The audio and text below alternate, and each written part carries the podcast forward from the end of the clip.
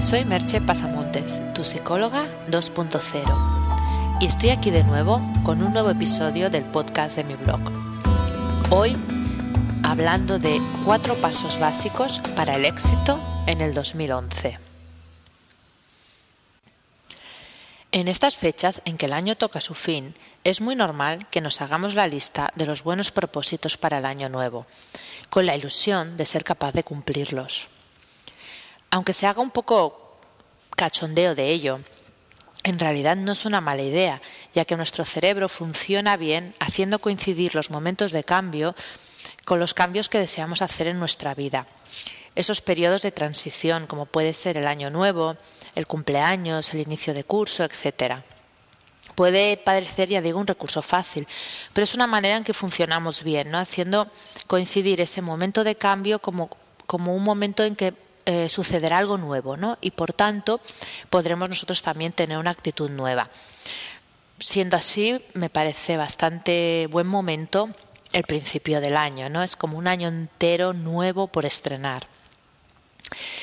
Pero también es cierto que la mayoría de las veces estos propósitos se hacen de una manera superficial y entonces las posibilidades de cumplirlos son más bien escasas.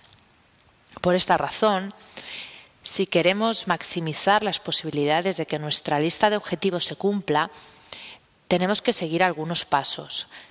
Algunos de estos pasos ya los he hablado en otros momentos, pero hoy los recopilo aquí en, este post, en, en cuatro pasos básicos y si cualquiera de ellos tienes dudas o te gustaría profundizar un poco más con una pequeña búsqueda en el blog lo encontrarás enseguida. Vamos pues a los cuatro pasos. El primero es saber lo que quieres. Sé, sé lo que estás pensando, sé que te parece muy obvio, pero siempre repito que no lo es tanto, ya que no siempre sabemos lo que queremos. Para saber lo que queremos es necesario pensar sobre ello y hacer una buena formulación de objetivos. El punto este de la formulación de objetivos ya lo he tratado en otras ocasiones, hoy no voy a repetirme, pero es importante que lo tengas en cuenta. Tener todos estos objetivos claros y a ser posible por escrito incrementa las posibilidades de que los lleves a cabo. Los famosos buenos propósitos de los que hablaba al principio, estos que nos hacemos a final de año normalmente, en los últimos días o incluso en el último momento, pueden ser objetivos, pero también es posible que sean simplemente deseos, es decir, cosas que querríamos que ocurrieran, pero por las que no queremos hacer ningún esfuerzo. Diferenciar los objetivos de los deseos ayuda a clarificar nuestras metas y no quedarnos en meras ensoñaciones. Puedo poner un ejemplo así simple, ¿no? Yo podría decir que me encantaría saber hablar en chino, pero otra cosa es que yo quiera ponerme a estudiar chino y pasar los años que se necesitan para tener un conocimiento mínimo de este idioma. Entonces, es importante diferenciar claramente entre deseos y lo que son realmente objetivos, porque no es lo mismo, aunque la apariencia, cuando aparecen en nuestra mente, pueda llevarnos a engaño. ¿no? También es muy importante ser realista y poner un número de objetivos limitado en esta lista de los buenos propósitos. A ver, puedes coger y hacer una lista de 20, es libre y, y tú decides, pero de momento cógete los tres primeros, incluso de esos tres primeros cógete uno y ten los otros dos en la reserva o dependiendo un poco de lo difíciles que sean cada uno de ellos y centra tu atención en uno. Porque nuestro cerebro tiene un problema y es que se colapsa con facilidad, sobre todo la parte racional del mismo. Entonces, en una situación cotidiana, si por ejemplo hemos decidido que vamos a dejar de fumar, que es un ejemplo típico de los propósitos del año nuevo,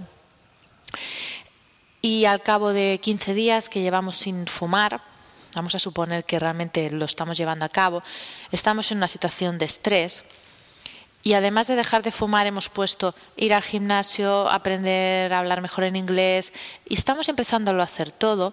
En ese momento de colapso, el cerebro priorizará y priorizará el sentirnos bien en el momento de estrés que estamos pasando, por ejemplo, en el trabajo.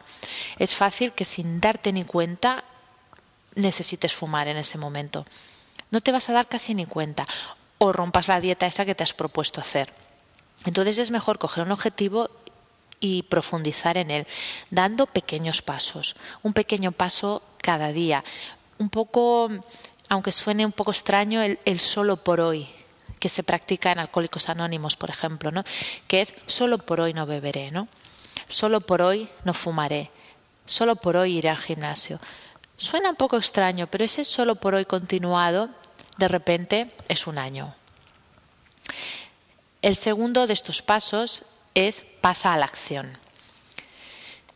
Si cumples el primer paso y formulas perfectamente esos objetivos y tienes muy claro y diferencias objetivos de deseo, todo bien clarito, pero te quedas en la contemplación, no llegarás a ninguna parte.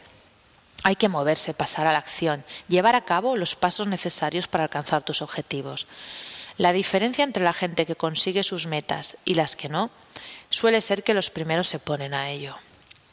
Y aunque eso pueda suponer correr algún riesgo, hacer esfuerzos o incluso llevarte un chasco porque no salga lo que tú esperabas, nunca sabrás que hubiera podido pasar si no lo intentas. El tercer paso es aprender a reconocer los resultados de lo que haces. Es otro punto que puede parecer del capitán obvio, pero no siempre es fácil darse cuenta de cuál es el verdadero resultado de nuestras acciones. A veces, los resultados negativos que aparecen en un determinado momento son un simple obstáculo en el camino, una indicación de que has de hacer algunos cambios o cambiar el rumbo, pero no de que tengas que abandonar tu meta. Y también hay que estar atento a lo que puede parecer un periodo muerto. Para eso te recomiendo que la lectura del cuento del bambú, que, que la puse el año pasado por estas mismas fechas, ya que los resultados no siempre llegan a la velocidad esperada.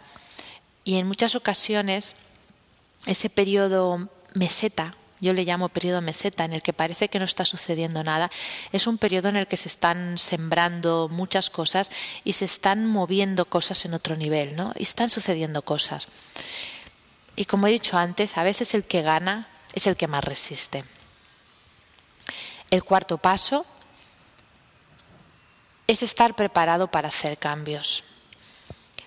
A pesar de lo dicho en el punto anterior, también es posible que en algún momento te des cuenta de que no se trata ni de un periodo meseta de espera, ni de un obstáculo, sino que para alcanzar tu meta se requiere un enfoque completamente nuevo.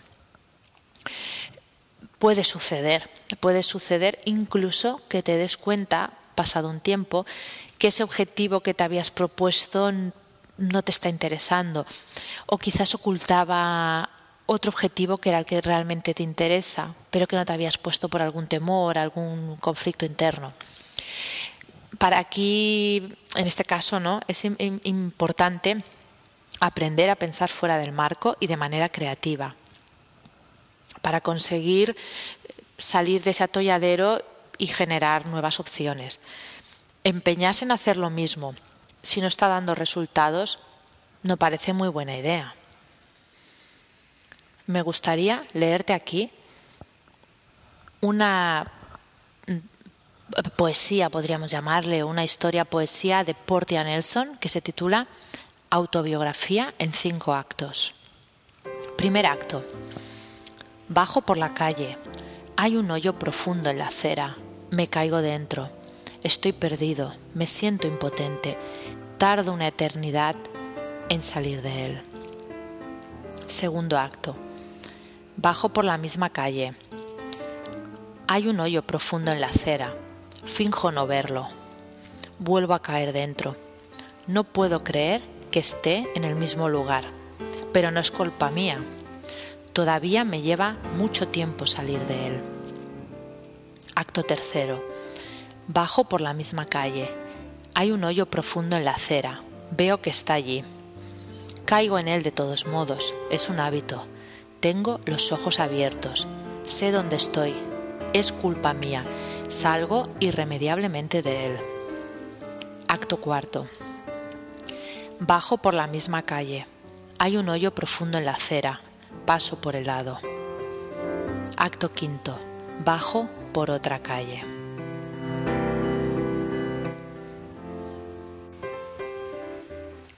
Pero en cualquier caso, lo importante para este 2011 es que trates de disfrutar todos y cada uno de los momentos del año, que practiques de verdad el vivir el aquí y ahora.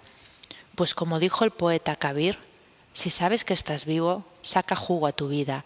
La vida es de esa clase de invitados que nunca le visita uno o dos veces. Solo me queda desearte un feliz 2011